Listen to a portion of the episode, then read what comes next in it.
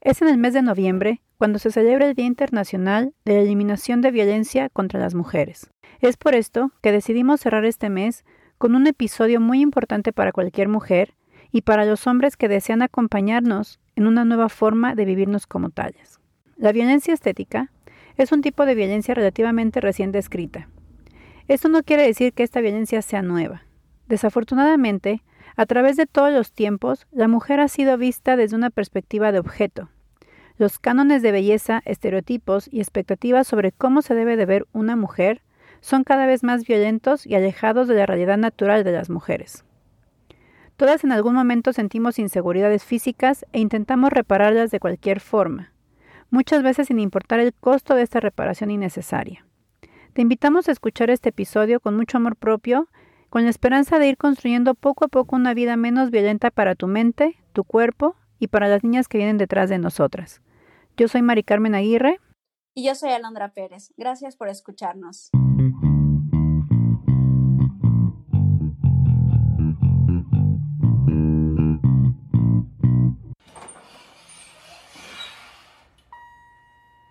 El placer de ser mujer a pesar de lo que nos contaron un podcast creado por mujeres para que juntas y juntos logremos conversar y entender de dónde vienen esos mitos, creencias y constructos sociales que nos han contado, nos hemos creído y han influido en nuestra vida. En cada episodio hablaremos de temas que quizás ya has pensado, has cuestionado, que a veces te han dado miedo o te han generado incomodidad. Tendremos conversaciones entre amigas e invitaremos a gente que nos pueda aportar desde ese conocimiento y experiencia. Esperamos crear contigo un lugar donde la reflexión sea disruptiva y así juntas desmontar esas ideas que nos han limitado la posibilidad de vivir desde el placer de ser mujer. Bienvenidas y bienvenidos a este nuevo episodio, un día muy especial como todos. Eh, sin embargo, creo que hay, temas eh, que se vuelven como bandera, bandera de lucha para, para, para nosotras, para Londra y para mí, especialmente el día de hoy, el tema que vamos a conversar es un tema de lucha, una bandera que me gustaría eh, promover constantemente, que me gustaría que se hablara y se hablara y se volviera a hablar y se pusiera sobre la mesa en las casas, en las familias, en las mujeres, en los hombres de cualquier edad. Es un tema que me apasiona no solo por lo que representa hoy, sino por lo que he representado también en mi vida, en mi vida como mujer, en la vida de las mujeres que he visto alrededor eh, mío, en la vida de mi hija. Entonces es un tema que realmente me, me emociona, me enoja, me, eh, me hace tener muchas emociones mezcladas por todo lo, lo que representa. Es un tema también que estoy segura, segura, segura que va a generar mucha controversia va a generar sensaciones de que estamos eh, señalando a las mujeres, que a lo mejor estamos criticando, que a lo mejor estamos haciendo un juicio. La realidad es que no es así. La realidad es que el tema de hoy va enfocado 100% a hacer un análisis, hacer una evaluación y sí un juicio. Les voy a decir a qué vamos a hacer un juicio al sistema. El sistema en nuestro podcast siempre, siempre está en tela de juicio. ¿Por qué? Porque es lo que nos está moviendo. Así es que, bueno, ah, quería comentarles también que Alondra no va a poder estar el día de hoy con nosotros. Hubo una confusión de horarios a la hora que acordamos esta grabación eh, y ella, bueno, no, no pudo estar, es probable que, se integre más adelante, pido disculpas por eso, la vamos a extrañar, así es Calondra, si no alcanzas a llegar, sabes que te queremos y bueno, yo sé que vas a estar dispuesta para contestar todas las dudas que la gente nos va enviando. Bueno, pues vamos a empezar con el tema que seguramente ustedes ya lo escucharon en, la apertura de nuestro episodio. Y sí, tiene que ver con un, otro tipo de violencia que vivimos especialmente las, las mujeres. Eh, no nada más, no, somos, no es una violencia exclusiva de nosotras, sin embargo, sí hemos sido el target más continuo de este tipo de violencia y es la violencia estética. Y tenemos una invitada muy especial, una invitada que tengo también la fortuna de conocer desde hace muchos años, eh, en donde iniciábamos las dos nuestro camino como psicólogas, con un montón de sueños, con un montón de... Eh, pues toda esta como energía que uno tiene cuando, cuando está empezando su proyecto de vida. Y, creo que compartíamos mucho la pasión, la pasión por, por, expresar ideas, eh, por cuestionar muchas cosas. Tengo recuerdos de conversaciones muy, muy entretenidas y muy ah, gratas con ella. Así es que vamos a, darle la bienvenida a Luz Ana Pantoja, mejor conocida en el ambiente psicológico como Lucero. Así es que ustedes la pueden conocer como Lucero o como Luz, Luz Ana Pantoja. Bueno, ella es psicóloga de la Universidad de Guanajuato eh, también tiene un diplomado, en trastornos alimentarios y en trastornos psicosomáticos. Eh, tiene un diplomado en, intervención en crisis. Tiene un diplomado en intervenciones terapéuticas para trastornos contemporáneos. También tiene una maestría en psicología profunda por la Sociedad en Psicoterapia Psicoanalítica. Tiene otro diplomado en prevención y detección de trastornos de la alimentación en el ámbito escolar. También eh, ha estado haciendo cursos sobre perspectiva feminista perdón, en psicoterapia y también está haciendo justo ahora un círculo de formación, ah, no, ya lo hizo, ya lo hizo, un círculo de formación para psicólogas con perspectiva feminista. Y justo eh, acaba de hacer también una formación feminista para psicólogas. O sea, a mí, yo cada vez que leo los, los currículums de las personas que tenemos como invitadas, digo, wow, la verdad, wow, o sea, cuánto conocimiento han ido em, pues adquiriendo y que la verdad me, emociona mucho tener aquí a personas tan capacitadas, porque la verdad creo que eh, es importante escuchar a los expertos, ¿no? En nuestro podcast estamos muy enfocadas al autoconocimiento, al escucharse uno mismo, siempre lo van a escuchar de mí, pero cuando los expertos nos ayudan a tener mejor información, ese proceso de aceptación de uno misma se vuelve más fácil. Así es que bienvenida, Luz, ¿cómo estás? Hola, muchísimas gracias, Mari Carmen, por la invitación. Un gusto también poder estar acá, charlar, escucharte, recordar.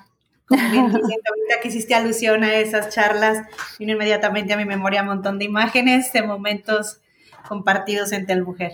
Muchísimas gracias. Por la pues bienvenida y pues vamos a empezar porque tenemos muchísimo material, muchísimo material.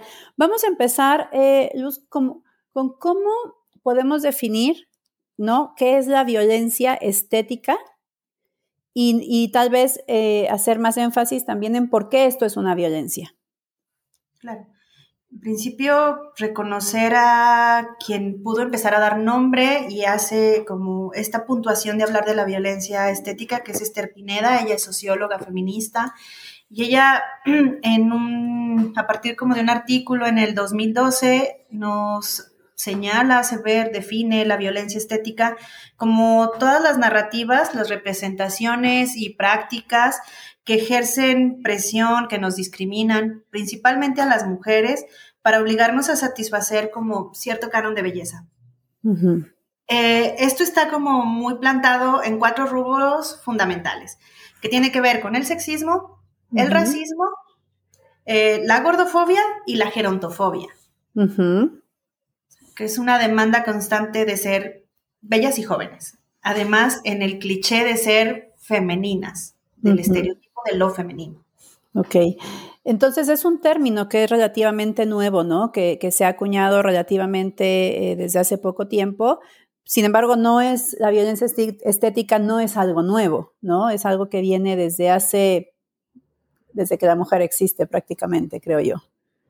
Sí, pero, o sea, sí, ha estado ahí siempre, ¿no? Como esta exigencia, ah, pero a partir como de la revolución industrial que empiezan a darse como de manera más, mucho más el intercambio de ir globalizándonos, de ir haciendo este intercambio en el mundo, empieza a darse, y del capitalismo particularmente, porque viene muy de la mano este sistema patriarcal, el capitalismo y esta demanda que nos coloca en lugares violentos, viene de ahí porque es obligarnos a tener un lugar como mercancía también.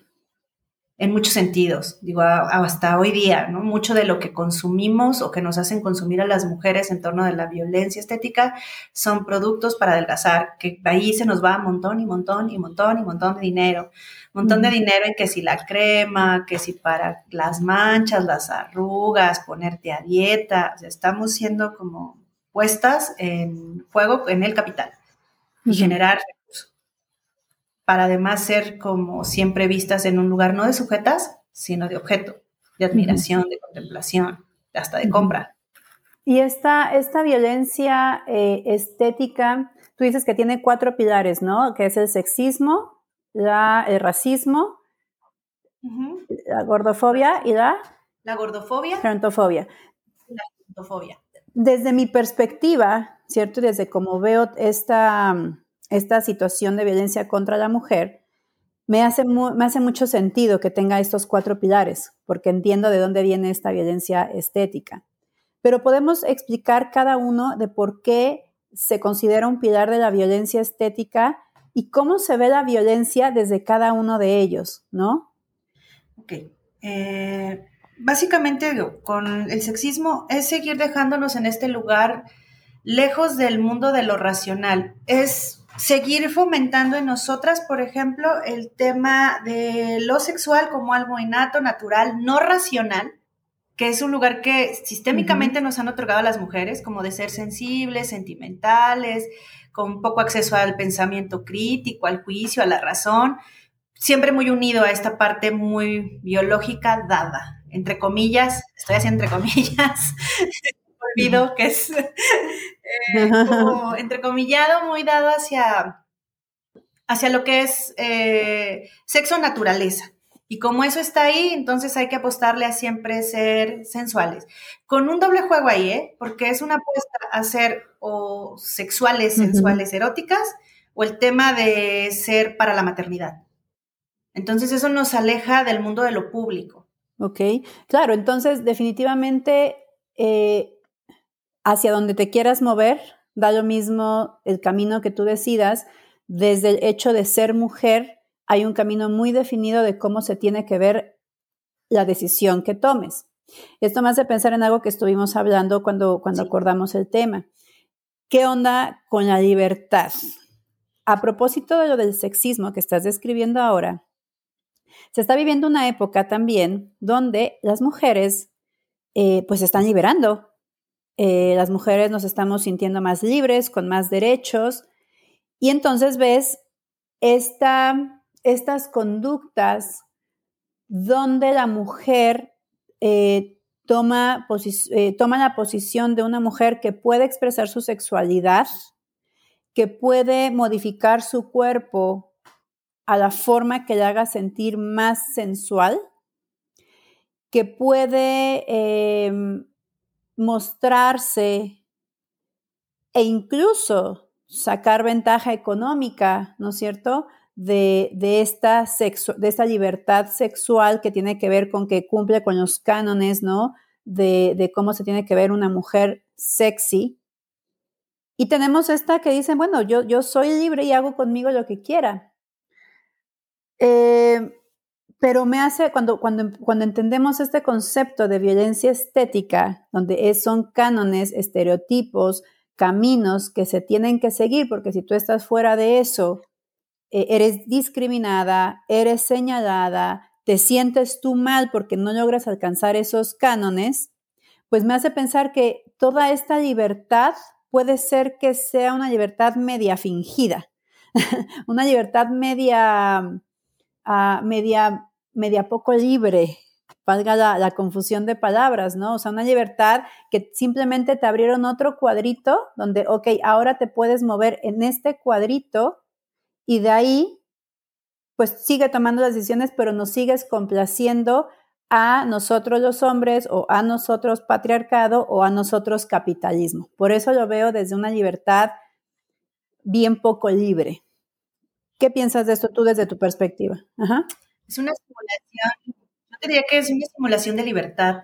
En muchos y, y ahí yo hasta retomaría, ¿sabes? Y recordarás esto que Freud planteaba de las heridas narcisistas del ser humano, que uno fue dar cuenta de que no somos el centro del universo, que nosotros somos un planeta más y en realidad giramos en torno al Sol, no lo demás en torno a nosotros.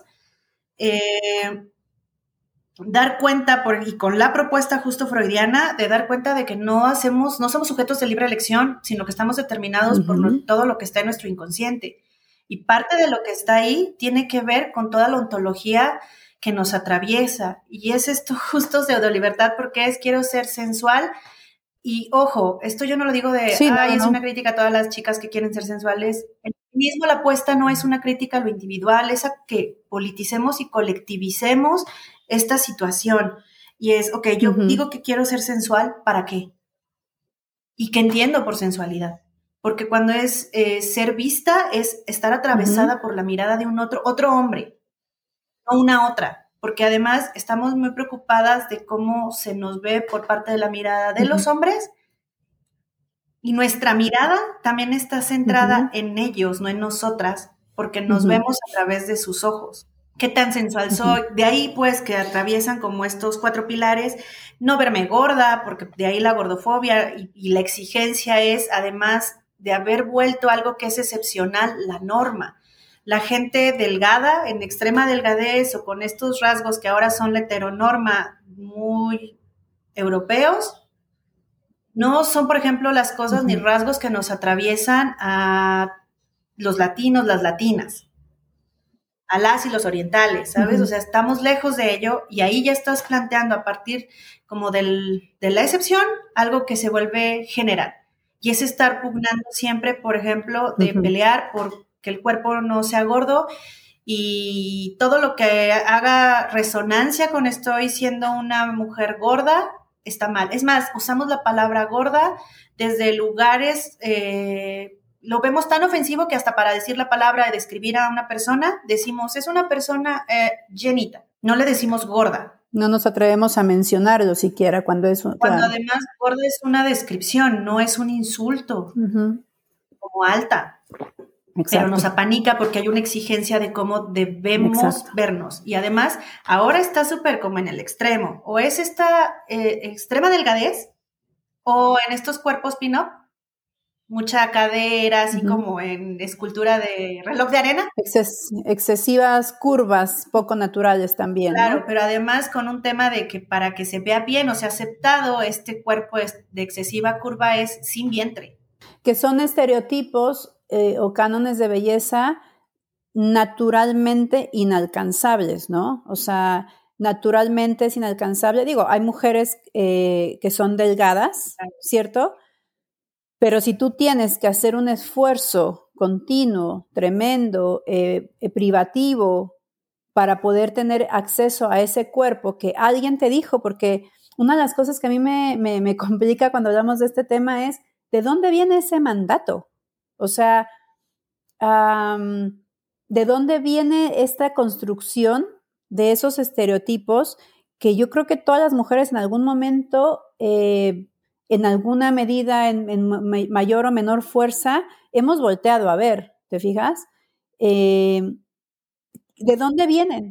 Nos han hecho voltear a ver porque así como de manera natural no lo hace, se tiene, por eso te decía que tiene que ver desde esta definición de la violencia estética, son las narrativas, son las representaciones y son las prácticas. Es decir, la narrativa no solo la adquirimos en casa, porque en casa nos pueden estar diciendo como esta aceptación corporal y todo bien, que además vemos porque como adultos que estamos ahí ayudando a la formación de, personas pequeñas, eh, pues ya también traemos nuestro propio bagaje, cosas que ya nos atravesaron y hasta de manera inconsciente y a veces las ponemos en juego cuando estás eh, maternando, cuando estás paternando, ¿no? Eh, por eso decía que cuestionaría lo muy libre. Pero bueno, a propósito de tu pregunta, que de dónde es que viene todo este tema, justo de cosas que llevan a querer meternos como en una caja donde no vamos a caber todas y todos. Iniciando con el tema del índice de masa corporal, que ahora cada vez que vas al médico te lo quieren recetar como si qué, cuando además si entendemos de dónde viene eso, no hay manera, esa estandarización se hizo pensando básicamente y se tomó con hombres europeos, buscando un estándar de la raza o el estándar de hombre perfecto, no hay forma. Y ya de ahí empezaron a hacer como una adecuación, cosa que le vino bien a las farmacéuticas, de ahí todo lo, capital que está en juego, porque entonces te puedo empezar a vender productos para que alcances esos estándares inalcanzables. O sea, ese índice inicial ni siquiera se hizo considerando en el estudio a mujeres. Ya déjate de latinas o de ningún lugar, ni europeas. Solo estuvo hecho y basado en un, con hombres. Y que en el fondo, ahora que, estás mencionando eh, esa, esa, esa como perfección de salud, entre comillas también, que también es muy poco alcanzable, ¿cierto? Pareciera que estos cánones y estereotipos de belleza no solamente te van a entregar una forma eh, de satisfacción en cómo te ves, sino cómo te sientes, cuánto vales, cuáles van a ser tus oportunidades, eh, cuál va a ser, cuáles van a ser tus opciones de trabajo, cuáles van a ser tus opciones incluso de ser vista por los mismos médicos. Eh, o sea, atraviesa mucho más allá de simplemente, ojalá, ojalá esta violencia estética se redujera a que todas las mujeres nos queremos ver de cierta forma, pues solo para vernos y que ahí quedara. Sería mucho más fácil enfrentar una situación. Pero cuando la violencia, perdón, cuando, cuando los cánones estéticos determinan, incluso se ha confundido con que con eso vas a tener mejor autoestima. O sea, cuando tú, cuando tú alcances esa meta, que se va poniendo la meta en función al, tiempo que estamos viviendo, ¿cierto? Cuando tú alcances esa meta, vas a tener mejor autoestima, te vas a sentir más saludable, te vas a, vas a tener mejores posibilidades de trabajo, el amor va a llegar más fácil. Eh, te venden como, como que si tu vida es una mierda ahora, alcanzando esos, esos, este, esos cánones, tu vida va a cambiar. O sea, vas a poder ser mucho más feliz. Y qué grave, porque en el fondo, pues todo eso, todo lo que sea restrictivo, todo lo que sea comparativo, todo lo que sea en donde tú siempre vas a perder, muy difícil te va a llevar a la felicidad. No sé qué piensas tú de esto. Sí, de acuerdo. Y además ahora que planteas el sentirte saludable, estar saludable no es un sentimiento. ¿Estás o no estás saludable? ¿Sabes? y eso no tiene nada que ver con el tamaño de tu cuerpo ni con tu edad, a propósito de también estos temas gerontofóbicos, ¿no? O sea, no tiene nada que ver con eso porque hay personas que son muy delgadas y tienen broncas de diabetes y no basta con que diga yo me siento saludable. Voy al médico y me dicen, ah, pues cero salud, gracias por participar, porque no basta con que me sienta, es que hago a favor de, y justo si lo que yo le estoy haciendo a mi organismo por alcanzar ese estándar, por ejemplo, de delgadez, es no alimentarme de manera correcta, saludable no voy a estar. Y por manera correcta no estoy apostando a nada que tenga que ver con hablar de comida buena y mala. La comida es comida. Aquí en China, ¿no? Y ahorita bombardeando. sí. Estoy segura, estoy segura. La gente diciendo que estoy en un equívoco y que si hay comida buena y si hay comida mala. O sea, lo malo es que a partir, por ejemplo, de la restricción alimentaria con la cultura de las dietas, es que lo que nos hace a nivel, hablando de salud, es que nos desconecta de nuestra sensación de saciedad. Eso ya no es saludable de entrada. Ahora, alcanzar, dicen, es por tu salud que te digo tal o cual cosa, o para que tengas autoestima, para que alcances cierto estándar de delgadez. Eh, la gente, por ejemplo, las mujeres que siempre ah, no, hemos tenido como un pleito con quiero verme de tal, con tal peso. ¿Cuántas real, cuando hemos estado ahí, hemos dicho, en este momento de mi vida soy la más feliz? Y me trae a colación otra cosa, y esto tiene que ver básicamente con la experiencia en la clínica. Hay un montón de gente que está atravesando por duelos, particularmente de separación de parejas, ya están en el hoyo más profundo, en su peor momento, y justo esa situación las lleva a alimentarse mal, a no comer, adelgazan. Y lo que reciben afuera es un qué bien te ves ¿sabes que me siento de la patada? O sea, me siento en el peor momento de mi vida. Que tú me digas que me veo bien es un... A lo mejor hace unos meses yo tenía más kilos y era la más feliz, pero nadie me decía qué bien me veo, entonces significa que como si mi sentir, mi felicidad, mi estado, lo que estoy vivenciando, no tuviera valor porque nadie afuera lo está, lo está viendo o me lo valida o le da un lugar.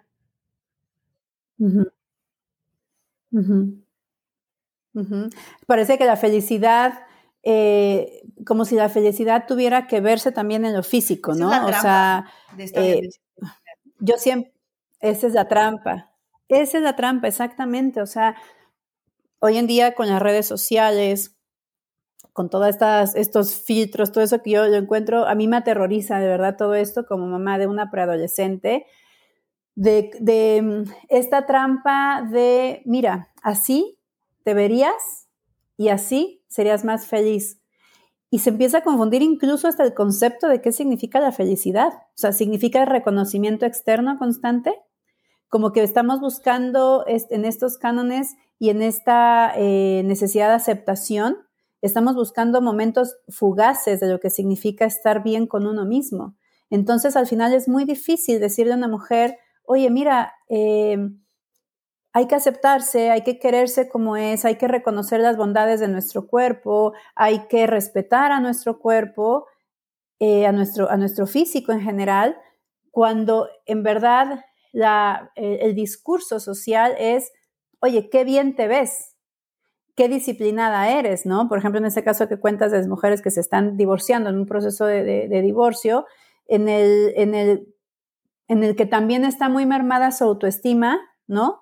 por, estar enfrentando esta situación y que reconozcan en este momento donde está en el peor estado o en, los estados más difíciles de su vida, le reconozcan su belleza y entonces empieza a agarrar de ahí. Y es muy difícil que una mujer que está enfrentando una situación difícil no pueda salir de este, eh, de que no sea su, ¿cómo se dice? Como su, su salvavidas, de donde se agarre reconocimiento de cómo se ve.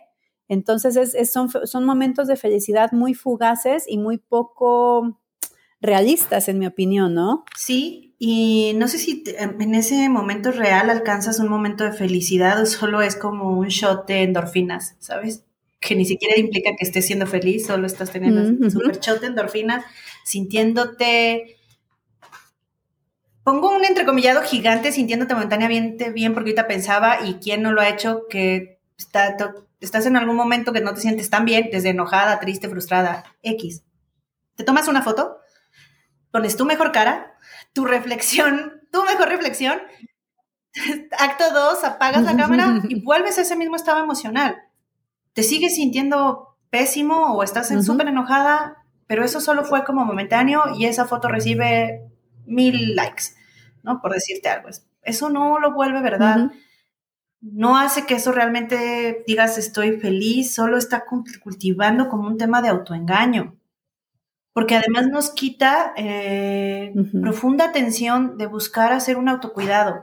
Si ya me quedo con el, ah, pues me veo bien o me voy a dedicar a hacer ejercicio, ¿en qué punto me estoy dando tiempo de conectar con qué siento, qué pasó en esta vivencia, hablando por ejemplo de las rupturas, qué pasó en este duelo, qué sucedió, qué me atravesó, con qué me voy, qué dejé, qué me llevó a este punto. No, ya estás en, ah, ya dicen que me veo bien, entonces ahora voy a invertir tiempo en verme súper delgada y que todo el mundo me valide desde ahí y todo eso que pasó ahí, que no está trabajado, que no está elaborado, obviamente es como una cajita que te llevas a la siguiente situación y es un estar cargando duelos eternos que nunca se resuelven. Y eso me... Y que se van llenando, perdón que te interrumpa, y esos duelos, como bien, muy bien lo estás describiendo, se están llenando ¿cierto? O sea, están como, es como los baches en México, ¿no? Que hay hoyos por todos lados y nada más le ponen tantito cemento arriba que en cualquier momento tienes, en lugar de tener un bache, tienes un socavón gigante, ¿no? Y eso pasa con los vuelos no resueltos y con las historias em, no resueltas, ¿no? Vas poniendo cementito nada más o un parche curita con toda esta em, aceptación social de cómo te estás viendo ¿Y qué pasa con la gente que no pudo ni siquiera ponerse el parche curita porque nunca llegó a que le dijeran, oye, qué bien te ves, ¿no? O sea, si volvemos a lo mismo, o sea, la, evaluación de cómo estás está basada en cómo te ves y qué, en, qué engaño más grande para nuestra mente. Qué, qué, qué, tristeza vivir en un engaño constante. Sí, además eso viene a razón de que tenemos ya de por sí, por estar eh, bombardeadas de estas narrativas y de estas prácticas, vamos construyendo, y casi todas, casi todas, no me voy a arriesgar a decir que todas, un tema dismórfico corporal. La mayoría a lo mejor puede identificarse con esto. ¿Te ha pasado que hay momentos en la vida que dices, híjole, es mi peor momento en el que físicamente me veo? Pasan los años, vuelves a ver fotos de ese momento y dices, no manches, qué bien me veía. Se me veía súper bien. Absolutamente, absolutamente, sí. nos va pasando consecutivamente. Entonces, desde ahí también esto que planteabas antes, ¿no? De alcanzar el, estándar de verte bien, ¿cuál va a ser ese? Porque además, si estamos atravesadas por esta dismorfia corporal, jamás va a pasar. Aunque el mundo te diga te ves súper bien, lo que tú sigues viendo choca, choca por completo. Esa es una parte. Lo otro, dejar de romantizarnos en que de hablar de, de aceptación corporal no es decir 24/7, me amo y me encanta como me veo. Porque aparte no va a pasar tampoco. Seamos realistas. No va a pasar y está bien que no pase. Porque hay días y eso incluye que nos levantamos de malas. A nosotros además nos atraviesa el tema de nuestro ciclo menstrual completito con todas sus fases y dependiendo de en qué fase estás, el estado anímico en el que te encuentras es otro y eso también da para que la visión que tienes de ti misma cambie. Hay días que ni nosotras nos aguantamos y no en este mal cliché que usan los hombres para descalificarnos. No, tenemos un ciclo hormonal y está ahí y está en juego y hay días, incluido no dormiste, ¿sabes? Tuviste una mala noche, te levantas, lo que menos quieres es decir, puta, me, hoy me amo. O sea, hoy yo, la más maravillosa de este mundo, no, no va a pasar. Y está bien. Pero de eso a que venga todo el reproche, la descalificación, hablarte con insultos, ahí hay un tema. Lo que sí podemos empezar a, atravesar ahí es el mínimo tratarnos con respeto. Que a lo mejor hoy no me superamos, pero no me voy a decir cosas feas. No me voy a llevar a ese lugar oscuro de estarme diciendo cosas horrendas, descalificadoras de mí misma. Claro. Claro, yo creo que ahí es donde entra mucho la importancia del lenguaje, ¿no? A mí me gusta mucho hablar de, cómo las palabras son muy importantes porque van haciendo relatos. Sí, van haciendo relatos y, al final, por ejemplo, eh, pensaba eh, en todo esto de cuánto, cuán normalizado está la agresión hacia lo físico, que los chistes, si tú escuchas un comediante, la mayoría de los comediantes van a tener un chiste hacia los gordos, hacia los flacos, hacia los negros, hacia, hacia, hacia lo que quieran, ¿no? Hacia las mamás recién, este, recién paridas, hacia la mujer recién casada versus la que ya tiene muchos años de casada, que eso lo podemos ver en, la comedia, ¿no? Y, eso hace que se vaya normalizando, es, pues si todos nos reímos, pues ¿por qué va a ser tan malo? También en nuestro lenguaje, por ejemplo, como decías hace rato, ¿no? O sea, que se vuelve un insulto lo que es una descripción, o sea, eh, estar, eh, eh, decir gordo o gorda, flaca o flaco, ¿no? No tendría que ser un insulto. Y sí lo es, o sea, se empieza a convertir en el uso del lenguaje para agredir.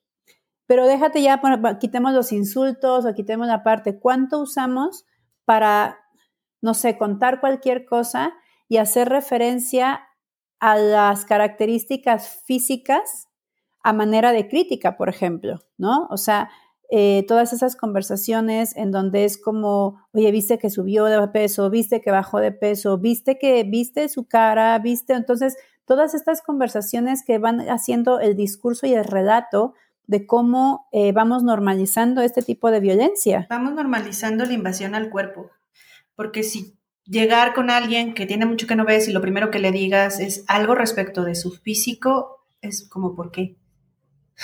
O sea, ¿por qué te sientes con el derecho, la autoridad de traer a la conversación el físico de la persona? Si ella no está hablando de ello, no tendrías por qué, porque digo que se ha vuelto hasta un tema como de meme. Tengo espejo. O sea, tengo espejo en mi casa, yo también me puedo ver, que me veas y lo primero que me digas es, ay, oye, estás más gordita. Es como, hola, sí, ¿cómo estás? Yo bien, ¿y tú? Gracias.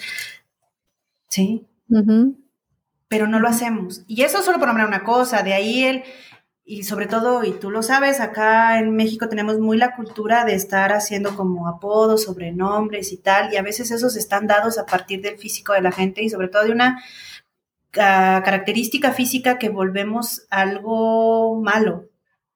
La nariz, que si tienes ojos muy grandes, que si las piernas, y estamos generando en ese ser humano cosas de dolor, de malestar. De ahí que por eso hace súper clic cuando te llegan estas culturas de opérate tal, quítate tal.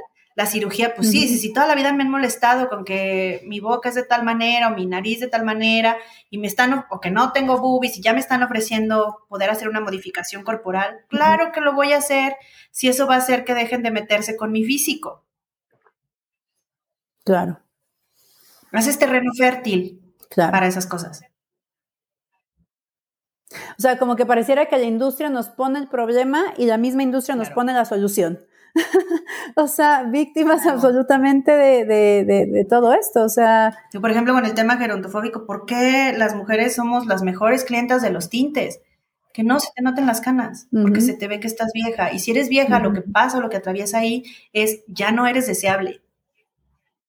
Entonces te tienes que seguir viendo juvenil, rozagante.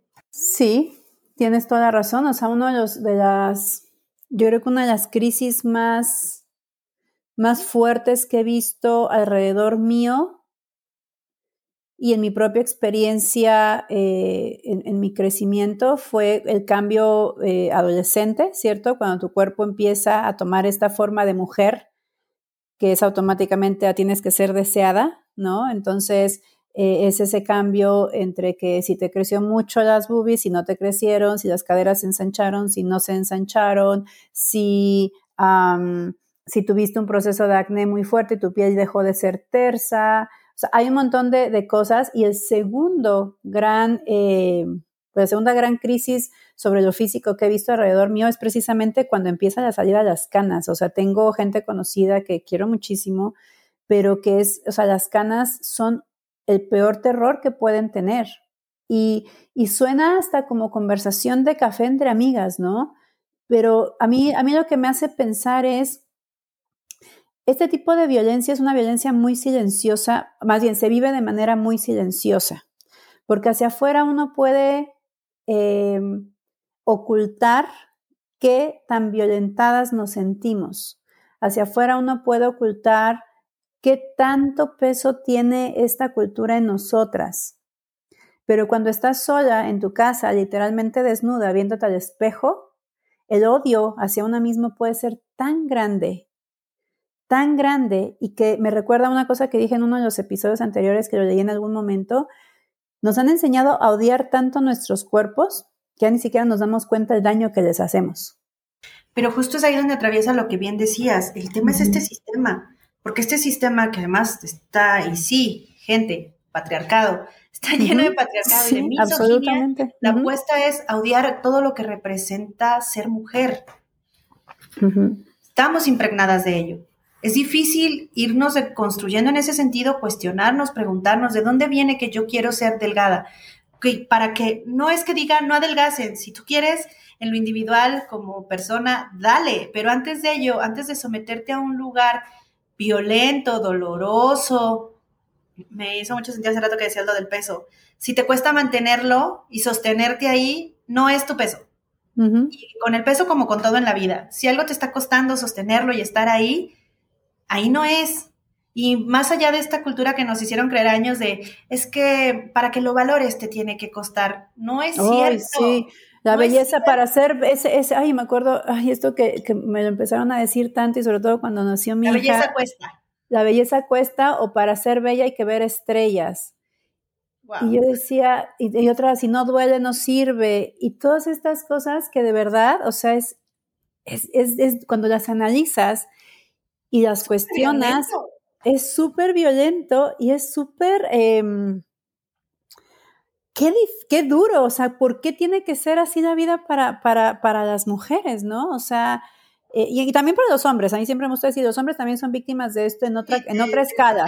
Desde otros lugares sí, pues, pero esto en particular nos atraviesa muy duro a nosotros. y ha sido así este, desde mucho tiempo. Ahorita que dices eso de decir, la belleza hay que ver estrellas, pensé también otra cosa que se hace hace rato, ¿no? De qué, qué linda y qué disciplinada como automáticamente se asume que si no te ves la más peinada, la más maquillada, la más delgada, la más cabello teñido, es porque no eres disciplinada. Cuando hay mucha gente que la, su propia genética le permite ser, por ejemplo, delgada, y van a ser delgadas, que esa gente luego que acá les dices, es que tienes una pierna hueca, comes y comes y, no pasa nada. Pero es su genética y está dada. Y hay gente que aunque es gorda, y la gente les dice es que por estos clichés, por estas narrativas de los chistes, de las películas, de las novelas, de la poesía, de la música, es que es una persona floja. lo cual no es real, porque también entre la gente gorda es disciplinada, hace ejercicio. Es que no se te nota, no hago ejercicio para que se me note, hago ejercicio o hago movimiento físico por lo que me hace sentir a mí, no por cómo lo vas a notar tú. Porque si fuera un tema real de que se te note la salud, pues tendría que ir yo caminando por la vida pegada con mis estudios. Con tus resultados. Donde puedas ver mis triglicéridos. ¿Sabes? Aquí para que lo veas. Si todo el mundo, ten cuenta, soy saludable. Claro, o sea, como decías, o sea, hay, hay, hay parámetros bien establecidos. Em, eh, de si vas a, si tienes o no diabetes, si tienes o no presión alta, ¿no? Si tienes o no eh, eh, colesterol alto. Eso, eso, esos son, son estudios eh, médicos que son válidos y que sí están bien establecidos y no, no tratamos de decir, no, da lo mismo si tienes triglicéridos, no, pero eso no es el tema. O sea, no estamos cuestionando la salud precisamente, estamos cuestionando lo que no se ve, que es la salud mental. O sea, por eso justo desde ahí puedes desmontar esta noción y verlo violento de, es que te digo esto por tu salud. No es cierto. Si es por mi salud, pregúntame cómo está mi colesterol. Exacto. Exacto. Y que, por ejemplo, yo tengo un ejemplo muy claro con esto del colesterol también, ¿eh? porque se empieza a hacer juegos ahí de, de, de, salud versus no salud. Mi mamá, por ejemplo, es una persona que genéticamente tiende más a ser delgada. Eh, siempre ha sido muy deportista, le gustan mucho los desafíos eh, de, salir a correr. Ella tiene, eh, corrió cuando era más, más, más, más joven es una persona que se mantiene muy activa, o sea, desde, desde, desde el contexto como se cuida, pues sí, sí se cuida, ¿cierto? este, trata de, comer eh, en casa mayor parte del tiempo, con productos, no sé, con, verduras frescas, em, tratar de balancear, etcétera, y tiene el colesterol altísimo. O sea, genéticamente tiene el colesterol, o sea, tiene un, proceso que hace que su colesterol siempre esté alto. Y esto ha sido un tema siempre con los médicos, porque llega a ver su colesterol y lo primero que le dicen es, tiene que bajar a los pasteles, ¿eh? Y, para ella siempre ha sido como un tema de decir, pues es que no me gustan tanto y si los como, pues no creo que es algo que me tenga el colesterol así. Entonces, incluso eso es cuestionable, ¿no? O sea, yo creo que aquí lo importante con estos ejemplos que estamos dando es, y que lo he dicho en muchos episodios y no es que en todos, uno tiene que cuestionar por qué está haciendo lo que está haciendo, por qué está sintiendo lo que está sintiendo. Creo que ah. esto de... Ajá, perdón. No, no, dime, dime tú. No, dale, no. Es que me hiciste pensar en otra cosa a propósito de que viene de la mano de la violencia estética, la violencia médica. Tu mamá siendo una mujer como la describes, delgada, que le digan bájale a los pasteles, imaginar ese lugar doloroso, violento, donde una persona gorda llega y le dicen eso mismo sin saber qué le está pasando y porque no por ser gorda implica que come mil pasteles y que sí los disfruta. Exacto. Y que le digan, antes de valorarla, antes de preguntar, bueno, ¿cómo es tu actividad física? ¿Qué haces? ¿En qué trabajas? ¿Cuál es tu dinámica del día a día? ¿Tu historia familiar? ¿Tu genética? Lo primero que te digan es, ¿adelgaza? Es como, espera, espera, primero evalúame. Exacto. Oscúltame, pregúntame, ¿qué hago aquí? y no pongas, no, no pongas palabras o ideas en mi mente que me van a llevar a hacer actos que van a ir en contra realmente de mi salud.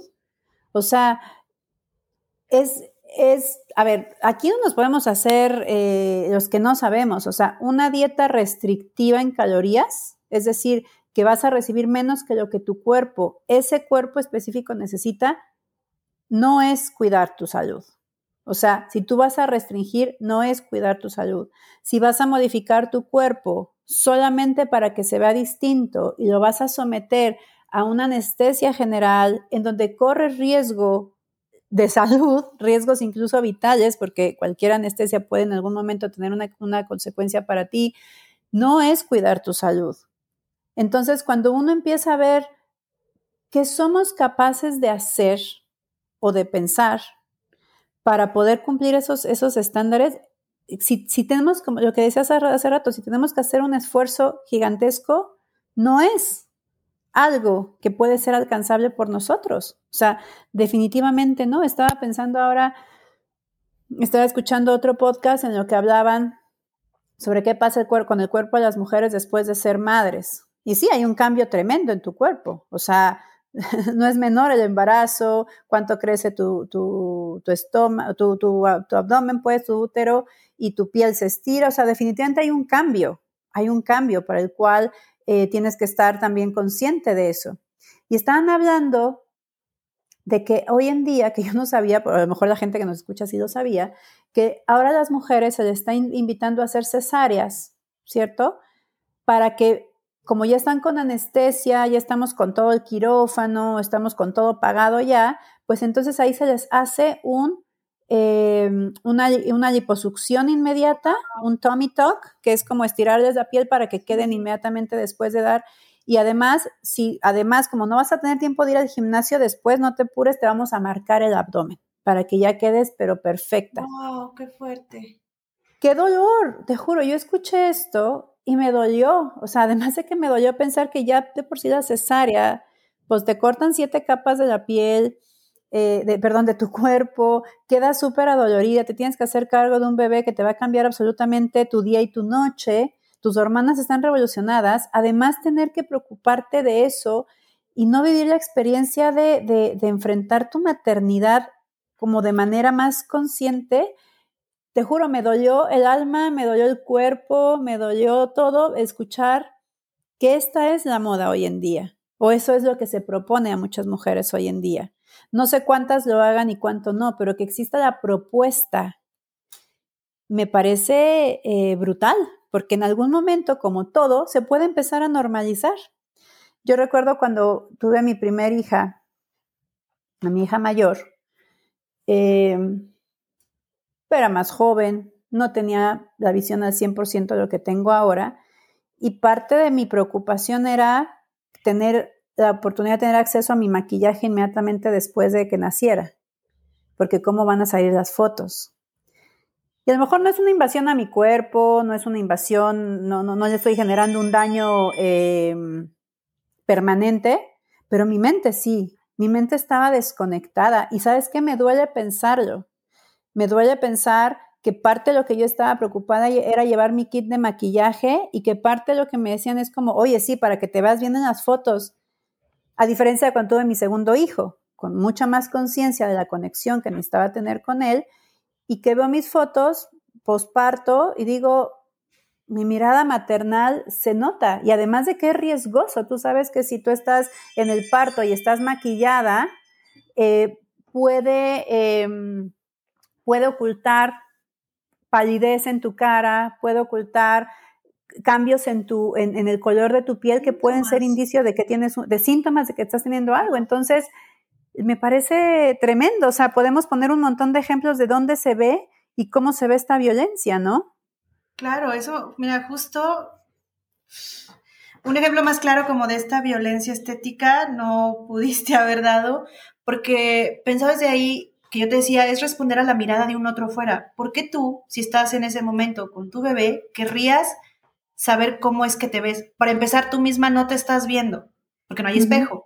O sea, ni siquiera es buscar una mirada de ti contigo, de decir, me quiero ver de tal manera. Yo, no te estás viendo. Y tu bebé en ese momento no le interesa, ni siquiera tiene como cognitivamente esa posibilidad de decir, ah, mi mamá, muy maquillada ella, muy bien mi mamá. Qué guapa se ve ese día. Y ese día es mi mamá. No, justo es lo otro, poder sentirse ambos, poder estar ahí, la conexión que, que se genera, esta calidez, sentirse recibida, X, pero justo esta demanda que está ahí, que nos han hecho comprar y creer de que tienes que verte de tal o cual manera, porque está atravesada por el deseo de alguien más. Sí, no, no, no es como tú dijiste al principio, eh, voluntariamente es muy probable, ¿no? O sea, sería raro, sería difícil que existiera en nuestra, en nuestra mente la necesidad de hacer un cambio en nosotras, si no hubiera esta, esta presión o sea, no es algo que, no, es algo como, no sé, por ejemplo, eh, de manera eh, instintiva uno cuando tiene hambre, pues va y come, ¿no? O sea, no necesitas un comercial de comida para saber que si tienes hambre vas a comer. No necesitas un comercial de, bonitos, eh, ¿cómo se dice? Colchones para saber que tienes que descansar. O sea, no necesitas esos comerciales. No lo cuestionas. Sin embargo, cuando uno se empieza a dar cuenta de todo el bombardeo que hay, las conversaciones, etcétera, te das cuenta, y, esos son los tipos de análisis que quisiera poner sobre la mesa. O sea, ¿por qué tengo yo esta necesidad, que ya cuestiono la palabra necesidad. Sea, nos han puesto incluso esa palabra, la necesidad de verte, la necesidad de cambiar, la necesidad de invertir en, en, un montón de cosas, ¿no?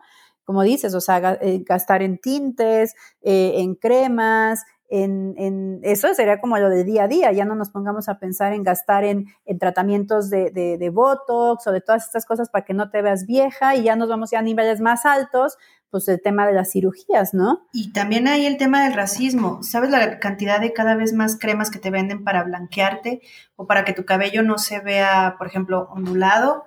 Que tienes que, este, sí, lo sé, yo sé que tú hay en ti, lacia, que luego entramos también en el debate justo desde esta exigencia de que luego las lacias peleándonos con quiero ser China y viceversa, digo, a menos que llegues a ese punto de reconciliarte con, a ver, esto es lo que hay y me encanta y disfruto que mi cabello, en mi caso, sea lacio y está como bien, no voy a pelear con él, más bien aprendo a hacer algo con él, incluido dejarlo ser libre y que se vaya para donde le dé su reverenda gana, que eso es no ponerme kilos y kilos de gel, porque entonces también mi peinado tiene que estar así en perfecto.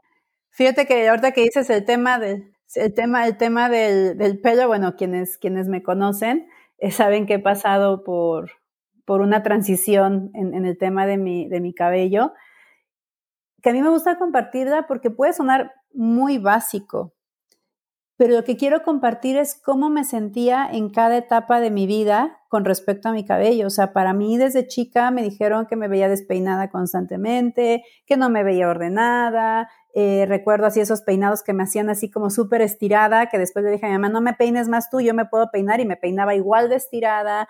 Eh, porque para mí lo que representaba mi físico a través de mi pelo era descuido, era suciedad, era em, enredo, era verme eh, poco, poco ordenada. Y para mí, como soy una persona perfeccionista, ¿no? Que ya me, asumo y me reconozco desde ahí, estoy trabajando para poder bajar de ese perfeccionismo, pues que me dijeran que me veía desordenada era un golpe muy duro. O sea, era muy duro. Entonces, eh, quisiera compartir más cómo me sentía cuando fui creciendo tratando em, de, disimular este cabello rebelde, ¿no?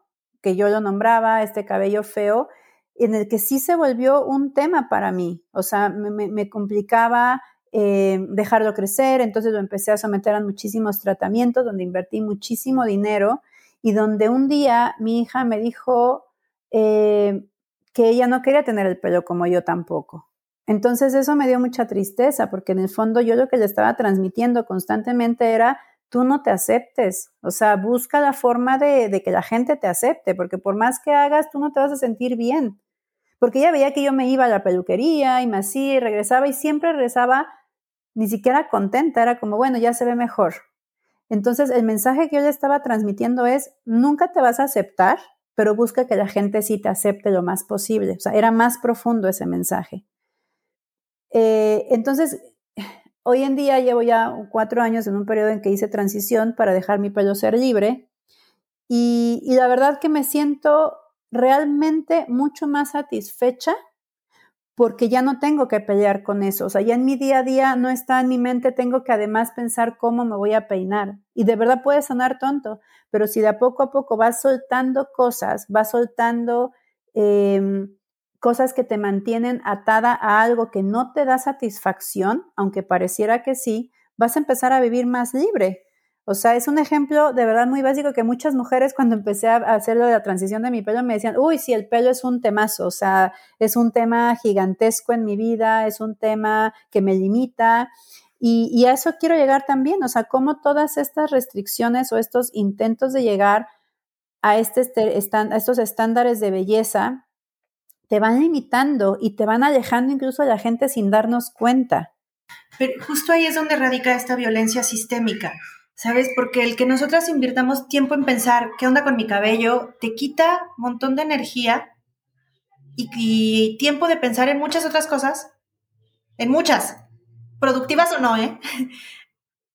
Incluido, hablando, por ejemplo, de tu propia economía como mujer, decir, estos 500, 1000 pesos que me voy a gastar hoy en ir a, que me hagan algo en el cabello, ese dinero lo voy a usar para empezar a hacer un ahorro, por ejemplo pero justo nos ata y justo es una manera de mantener el sometimiento de este sistema para con nosotras, porque nos vamos mareando y nublando en ese lugar de estar pensando en cosas que además nosotras mismas decimos son mínimas o son como tonterías o son banalidades, pues sí, pero las estamos pensando porque hay una exigencia de la afuera de cómo debemos vernos, de cómo debemos lucir para ser aceptadas, para ser valoradas y valoradas ni siquiera en términos, insisto, de ser sujetas, sino de ser cosas esto de las cosas en los letreros de clasificados, ¿no?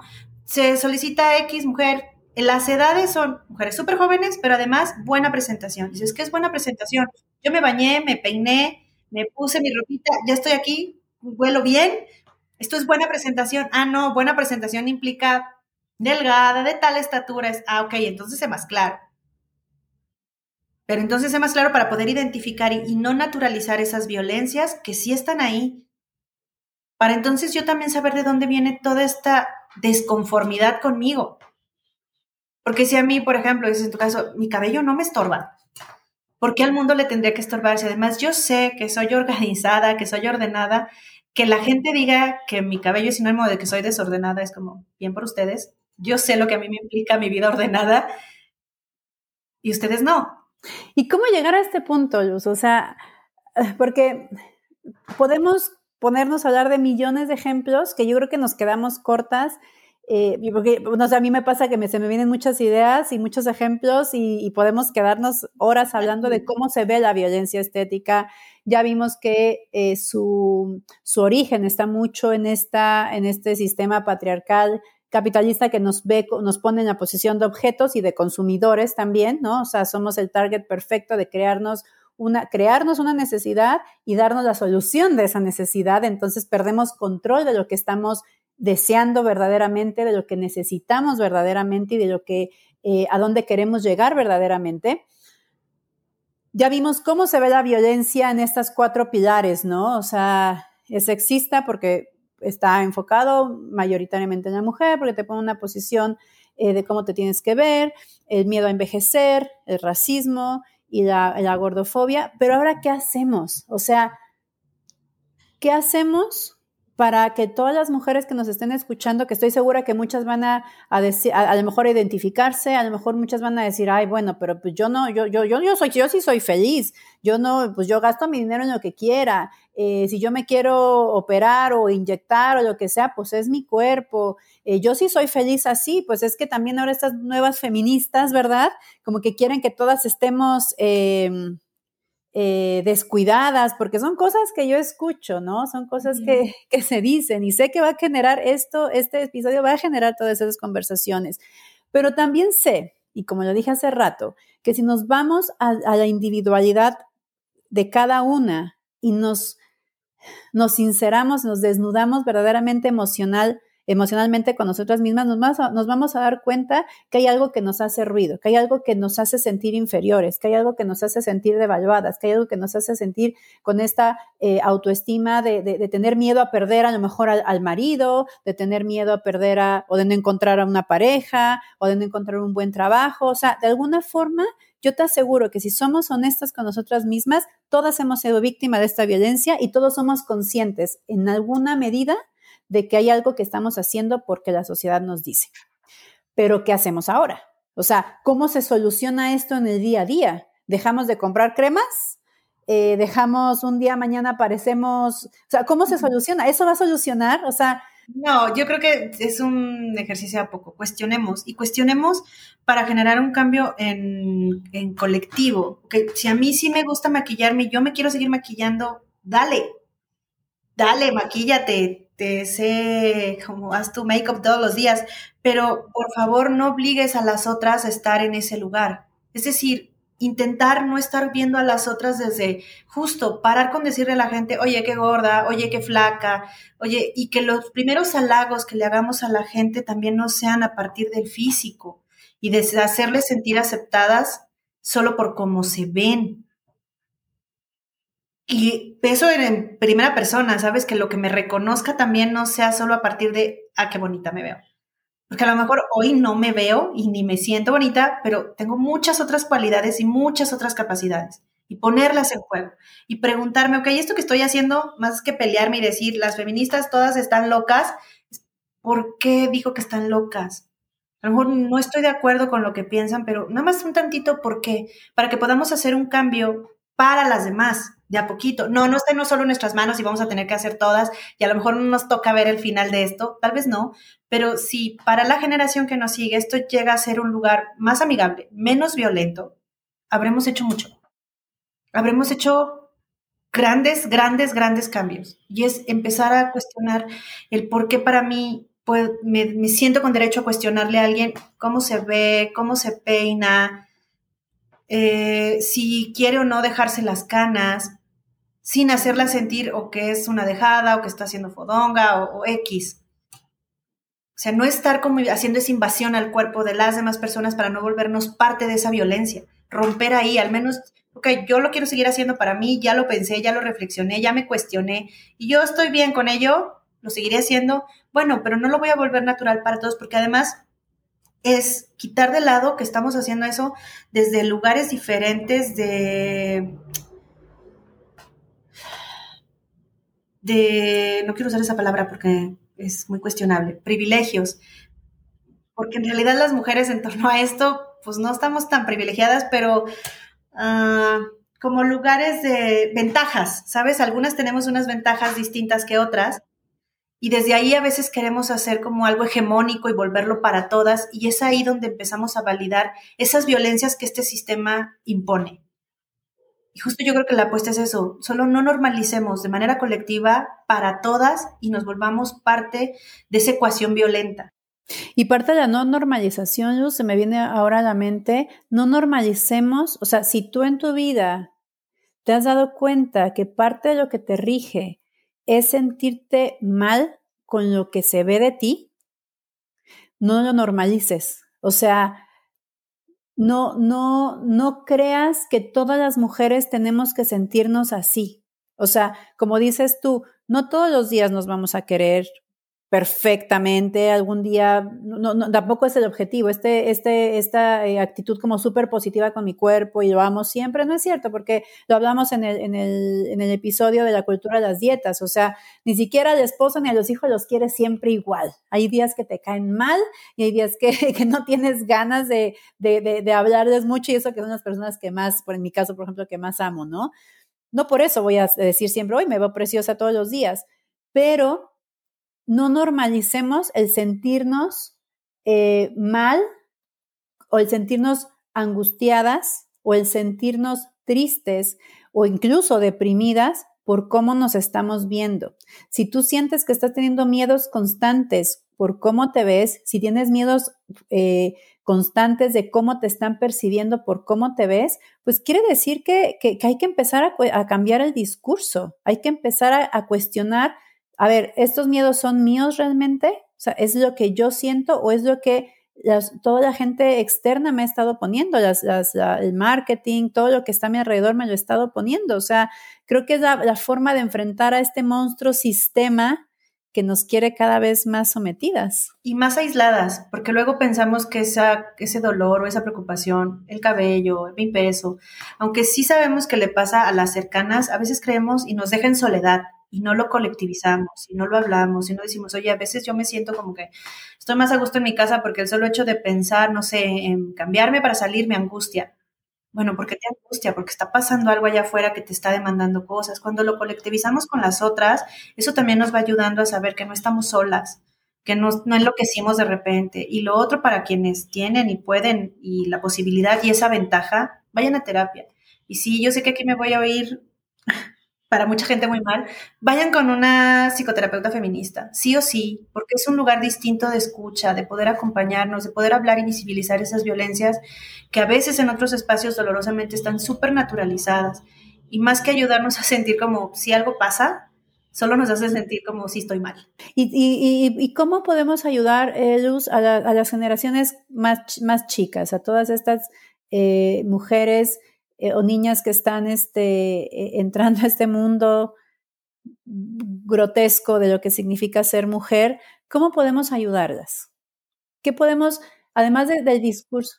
nombrándole las violencias, o sea, hacerles ver esto que está pasando, cuando ellas narran o comparten, oye, hoy en la escuela pasó tal, o alguien me dijo eh, algún comentario respecto de mi físico, el que sea, ni siquiera solo como en los tan visibles como gorda o flaca, el que sea respecto de hacerle ver que eso no está bien, no es correcto, las violencias poder nombrarlas y señalarlas justo para descolocarnos de ese lugar de yo soy la rara, yo soy la que está mal, entonces yo soy la que me tendría que someter a esa dinámica de buscar encajar. Es importantísimo nombrar eso y, por eso quise hacer este, quisimos Alondra y yo hacer este episodio específico con el nombre, violencia estética eh, porque hasta que no se nombre algo, empieza a existir en el colectivo, primero en lo individual y después en lo colectivo. O sea, eh, de quitar así como quitar discursos suaves donde es que eso hace sentir mal a la gente. No, eso es violento.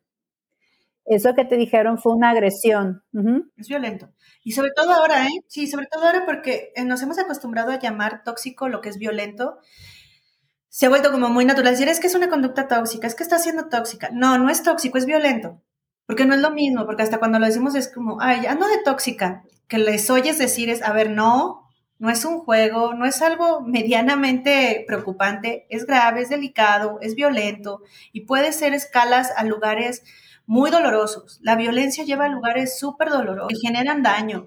Y muchas veces estos daños, como decíamos, son silenciosos, mientras más solitarios se vivan, se vuelven más peligrosos y muchas veces también más irreversibles, ¿no? O sea, eh, pensar, por ejemplo, en una persona que, está pasando, que pasó por un trastorno alimenticio, tú lo sabes muy bien, muchas de las cosas que pasan, incluso en su recuperación, son cambios, son, perdón, daños en su cuerpo muchas veces irreversibles. Eh, someterse a una cirugía muchas veces eh, genera cambios y daños irreversibles. Em, entonces, la violencia tiene, es, un continuo que puede ser desde algo eh, que simplemente duele, a que duele mucho, a que daña mucho y a que te genera conductas que pueden incluso poner en riesgo tu vida, ¿no? Entonces creo que es muy importante esto que nos comparte Luz de mencionar la violencia, mencionar por qué es violento y llevarlo siempre a las emociones. Es violento por cómo te hace sentir. Es violento desde ahí. Claro, validar, validar sobre todo eso, cómo te sientes. Exacto. Bueno, es que sí me siento como cansada a lo mejor de estar peleando con cómo me veo. Ah, bueno, ya hay un sentir ahí, no está bien.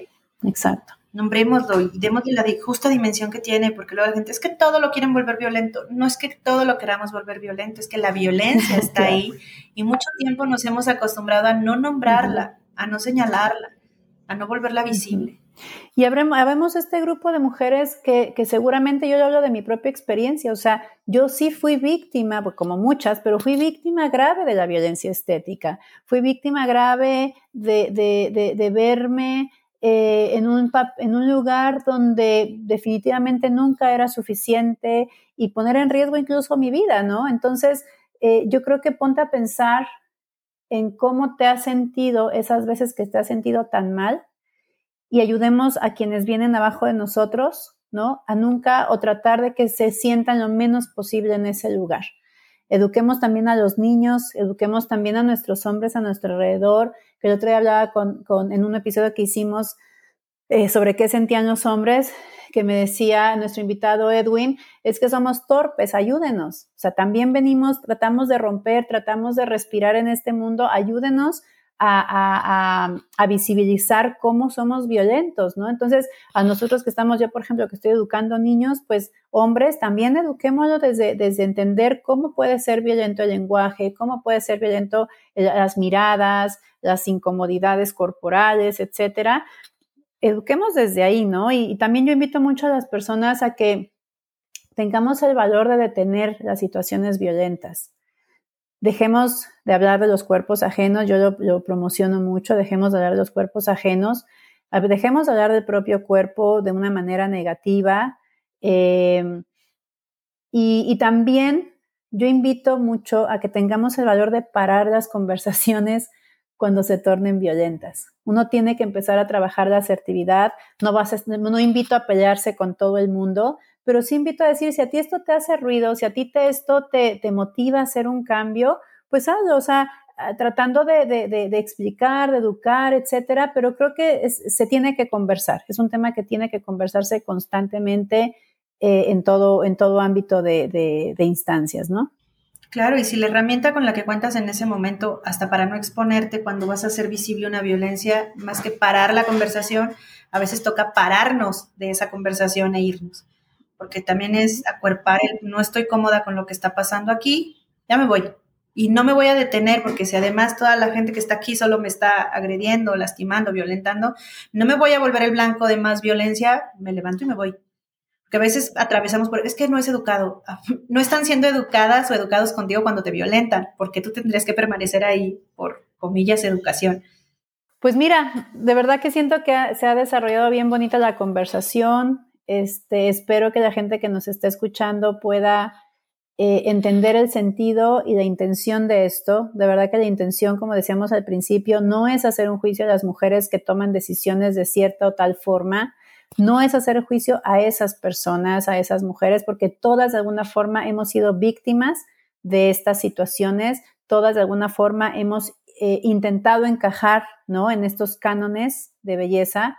Eh, es difícil, es difícil salirse completamente, ¿no? Y, e irse al otro extremo en donde no me importa nada. Creo que también es una, eh, es un ideal de llegar a ese punto. Em, pero sí es que sí que, empecemos, a enjuiciar un poquito más al sistema. Pongamos el juicio al sistema, a lo que ves, a lo que escuchas, a la música, a las películas, a las series, a, eh, las redes sociales. Ahí, ahí tenemos que poner el juicio. Y yo creo que eh, poco a poco, ojalá podamos llegar a, tener una libertad mucho más consciente, ¿no? Una libertad mucho más em, que nos lleve más a la plenitud de lo que significa ser pseudo libres en este mundo donde sabemos que estamos determinados por la cultura, por el contexto y por el tiempo que estamos viviendo. Que podamos, eh, que este cuestionamiento nos permita sentirnos cada vez con mayores bienestares y que cuando nos sometamos a estas exigencias sistémicas, violentas, pueda ser un responder, bueno, lo voy a hacer para qué, para mí. Desde mí, ¿para qué sí quiero hacer esto? Y si la respuesta solo es por agradar, bueno, yo solo invitaría a que pongamos un gran cuestionamiento de por qué. ¿Por qué tendría que siempre estar agradando? Porque entonces se vuelve una meta dificilísima de llenar, porque ese agradar no solo implica agradar a un alguien. Son muchas miradas que demandan de nosotras cosas bien distintas y a veces opuestas. Y eso desgasta, cansa y nos lleva a lugares bien dolorosos y te aleja de objetivos a lo mejor muy reales que sí tienes en tu vida, porque ya te quitó toda la energía, o sea, ya, ya, ya te quitó. Y a lo mejor tu, tu objetivo es simplemente poder empezar a disfrutar cada día, realmente, tener más momentos de goce durante tu día. A lo mejor ese es el objetivo que tienes. O sea, ya olvídate de objetivos gigantes, el objetivo de disfrutar a tus hijos, de disfrutar a tu pareja, de disfrutar a tus amigos, de disfrutar una conversación pues te aleja de eso, ¿no? Entonces, mientras más estés cerca de cumplir los objetivos que te llenan el alma, pues mejor, en mejor posición vas a estar. Pues te agradezco mucho, Luz, de verdad, me encantó la conversación, creo que da para muchos, eh, muchísimos ejemplos más, creo que da para, eh, hay temas que se van uniendo que creo que dejamos fuera eh, y que en algún momento vamos a poder conversar eh, sobre cómo afecta nuestra sexualidad, cómo afecta, eh, como hablábamos, nuestro trabajo, cómo afecta la visión que tenemos sobre otras mujeres. Pero bueno, en algún momento vamos a, vamos a encontrar la temática para poder hablar de eso. Te agradezco muchísimo tu tiempo, tu conocimiento, tu compasión, tu paciencia, porque creo que la verdad yo te escucho, escucho muchas verdades, muchas pueden sonar duras, pero sé que vienen desde una instancia eh, amorosa de, de ayuda, porque es, es, es, eso es lo que queremos brindar a través de esto. Así es que, pues muchísimas gracias, Luz. Esperamos que, que de verdad resuene este, este episodio, que lo compartan, lo compartan, lo compartan lo más que puedan. Eh, y, y, discutamos esto, discutamos este, este tema eh, lo más que se pueda. Así es que muchísimas gracias. Alondra, pues no pudo llegar. Así es que un saludo a nuestra amiga Alondra. Y pues buenas tardes, buenas noches, independientemente de donde estés, no te olvides nunca de vivir desde el placer de ser mujer. Muchísimas gracias, Luz, que estés bien. Muchísimas gracias a ustedes. Un abrazo. Bye, bye.